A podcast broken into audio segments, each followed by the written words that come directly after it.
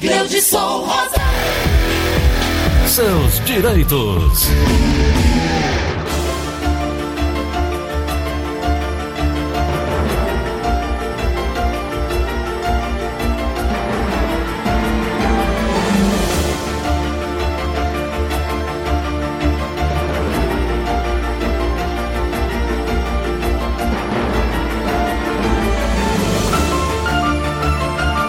São 9 horas 42 minutos em Fortaleza. Doutora Ana Flávia Carneiro, muito bom dia. Tudo bem, doutora? Bom dia, Gleuton. Bom dia, ouvintes da Verdinha. Tudo ótimo, Gleuton. Graças a Deus. E vocês? Tudo bem, doutora. A partir de amanhã, o INSS libera aí atendimento presencial para mais 12 serviços, né? Isso é, é para diminuir a demanda, né? Para que sejam resolvidos esses problemas todos aí que as pessoas não conseguem resolver remotamente. É uma excelente oportunidade ampliar esses serviços para o presencial, uma vez que tá, as pessoas estão mais acostumadas, muitas não têm, não têm acesso, não sabem lidar com essa questão eh, virtual, né, doutora? Sim, Gleuton, a, é, a, questão virtual realmente é um empecilho para muitas pessoas que precisam do serviço junto ao INSS e um dos principais serviços que estão disponíveis já para presencial, Gleuton, é para voltar a tirar a senha de acesso ao meu INSS, né? Porque muitas são as pessoas que entram em contato com a gente, Gleuton, dizendo que acontece de cadastrar a senha do meu INSS e coloca um celular para recuperar a senha e troca de número e aí não consegue receber o código de verificação, né? Às vezes é outra pessoa que cria esse acesso, bota um e-mail e não consegue recuperar a senha. E sem a senha de acesso ao meu INSS, o segurado que tenta fazer as coisas à distância, virtualmente, fica completamente atadas. Então, é, esse retorno gradual de, de serviços junto à perícia, ou junto ao INSS presencialmente, né, é muito importante, né? Você vê também, já estão disponibilizando o atendimento para os maiores de 80 anos de idade que possuem deficiência auditiva e visual, né, Gleuton? Também são pessoas que a gente sabe que não têm acesso a, a, ao mundo virtual para fazer esses serviços, né? É, órgão mantenedor de, dizendo que a impossibilidade de prestação do serviço, às vezes a gente solicita um serviço ou pelo 135 ou pelo próprio aplicativo meu INSS e obtém uma informação de que não consegue fazer aquela solicitação, então já pode abrir o pedido para ir presencialmente à agência consulta de consignação administrativa, retificação de CAT, pensão vitalícia para síndrome de talidomida, pensão vitalícia do seringueiro e dependentes, pensão especial das vítimas de, hemodiálise do Caruaru, dentre muitas outras informações, Gleuton, já estão sendo possível de solicitar junto ao INSS presencialmente, tá? Beleza. Doutora, como é que fica essa questão do horário? É aquele horário tradicional de 8 da manhã, 5 da tarde? Como é que vai funcionar essa questão do atendimento presencial? O atendimento presencial, Gleuton, sempre lembrando que ele tem que ser agendado, tá?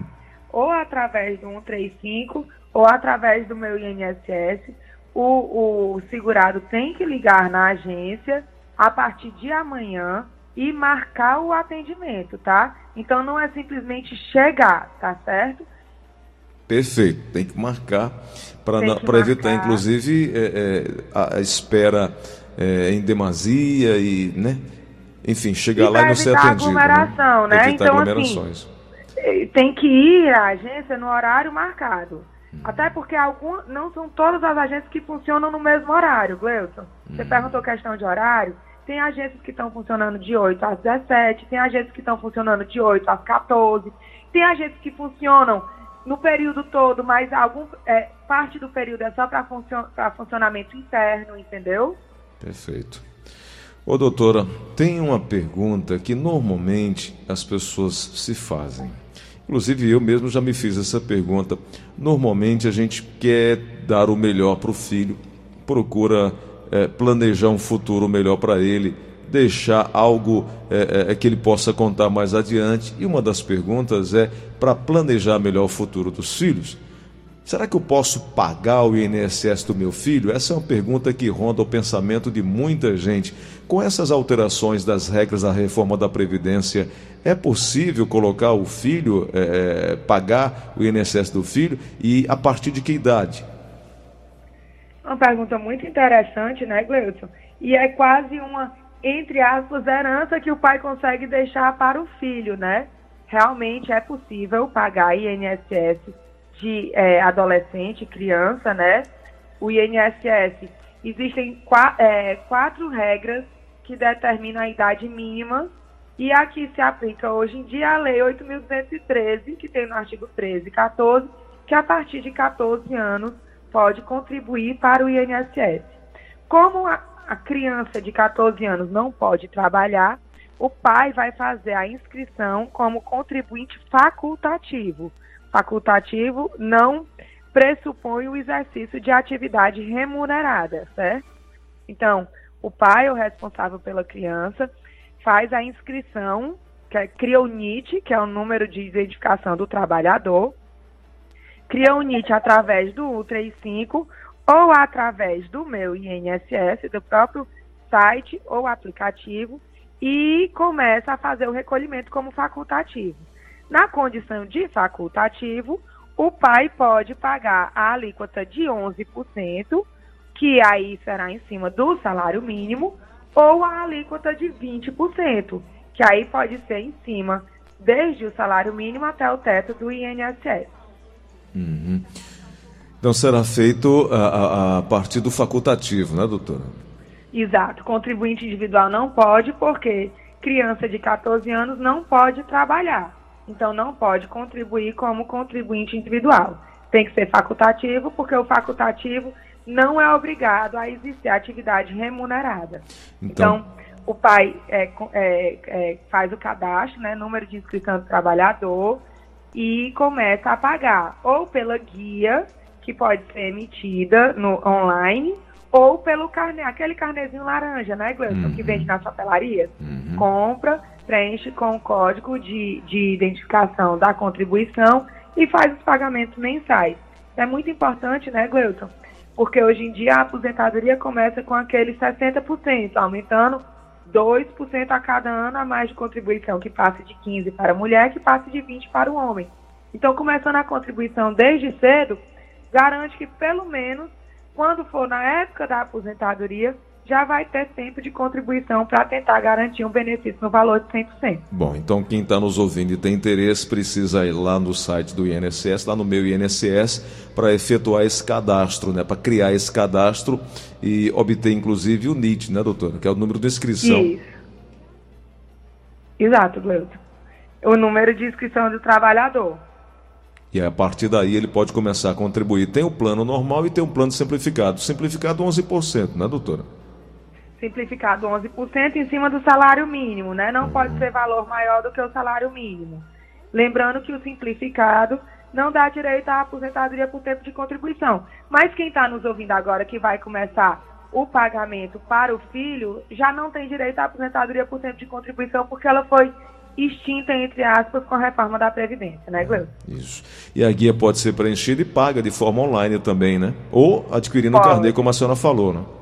Exatamente. O carnê é mais fácil, né, Glaucio? Que não precisa todo mês ficar entrando na é. internet para emitir guia e imprimir, né? Com Compra lá o carnezinho, é. vem com 12 folhas, já garante aí o, o, pagamento mensal durante um ano daquela contribuição. E pode ser pago nas lotéricas ou nos bancos, né? De acordo com a, a necessidade Exatamente. e a vontade de cada um. Exatamente. Doutora, o BPC, que é é essa avaliação social do INSS, será remota a partir de hoje? É isso?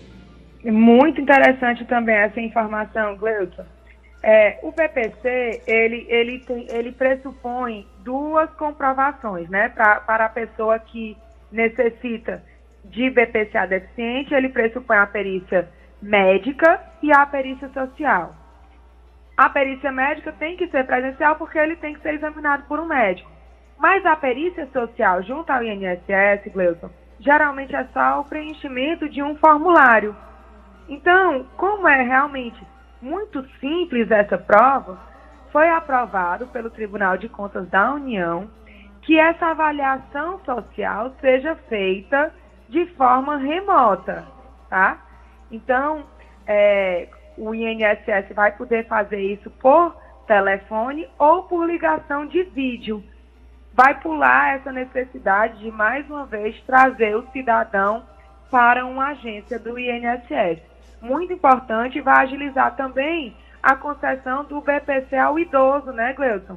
Que a única prova, fora a idade de 65 anos, é realmente a renda per capita, que podendo ser realizada à distância, facilita tanto o cumprimento quanto a concessão do benefício. Doutora, para quem tem dúvidas sobre o que é BPC e aposentadoria, o BPC é aquele que não tem o 13 terceiro salário, não é isso? E não necessita de contribuição, né? Isso. Ele é um benefício assistencial, não é um benefício previdenciário, uhum. né? É a diferença dele para a aposentadoria, né? Ele não tem 13 terceiro, mas ele também não pressupõe o recolhimento dos 15 anos necessários para aposentadoria por idade, né? Para quem quer saber se se encaixa ou não no perfil do BPC, como é que é feito? É a partir de uma declaração que o, que, a, que o cidadão pode fazer sobre as suas condições, doutora?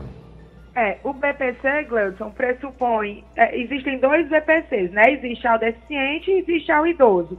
Para o idoso, tem que ter mais de 65 anos e renda per capita igual ou inferior a um quarto do salário mínimo, tá? Uhum. E para o BPC ao deficiente, mesma coisa. Renda per capita igual ou inferior a um quarto do salário mínimo, mas tem que comprovar a deficiência. O que é a deficiência? É a incapacidade para o exercício de todo e qualquer trabalho que, que lhe dê sustento por um período prolongado de pelo menos dois anos. Tá certo. Tem direito ao BPC a pessoa que tem a renda familiar de até um quarto do salário mínimo, 275 reais. E também tem uma lei recente que não foi regulamentada, doutora, que elevou esse valor para até... elevar isso para meio salário meio mínimo. salário, né? É, Deus daria... abençoe que passe, Gleudson. Vai ajudar muitas famílias que necessitam desse benefício. Seria 550 reais, né? Exato. Doutora, e os novos prazos? Em desde 10 de junho, os prazos de análise de benefícios foram alterados após um acordo homologado pelo Supremo Tribunal Federal. Como é que ficou isso? É, os prazos realmente foram alterados, né, Gleuton? É, esse prazo, ele estava sem prazo, né, na verdade, porque o INSS não estava cumprindo o prazo legal de 45 dias e agora eles foram alterados e o INSS tem a obrigação de cumprir o salário maternidade em 30 dias, a aposentadoria por invalidez e auxílio doença em 45 dias, pensão por morte 60, auxílio reclusão 60, auxílio acidente 60 dias, o BPC tanto ao idoso como ao deficiente em 90 dias e todas as outras aposentadorias, salva por invalidez, em 90 dias. Lembrando, Gleuton, que esses prazos só começam a contar do momento que o INSS tem todos os documentos para conceder ou indeferir o benefício. Então, se o cidadão solicita o benefício e não junta documento, e o INSS, depois da análise, determina o cumprimento de exigência para apresentação de documentos, esse prazo só começa a contar a partir do momento que o segurado anexa ao processo administrativo todos os documentos solicitados pelo INSS. Doutora, já que estamos falando sobre prazo, o ouvinte pergunta, é o Antônio, ele é motorista de ônibus, ele pergunta qual é o, pra, o tempo de contribuição para aposentar-se. Como motorista de ônibus, ele se encaixa na, no perfil é, especial? É, como motorista de ônibus, Gleuton, é, até 95 pela categoria, né? Mas tem como ele está exposto ao ruído, ele tem que apresentar o PPP, né? Em o PPP determinando que o ruído dele está superior aos limites legais, ele consegue se aposentar. Ou aposentadoria especial, se ele conseguir comprovar 25 anos acima dos limites, né? Ou ele consegue converter esse tempo multiplicando por 1,4 e se aposentar com 35 anos de contribuição.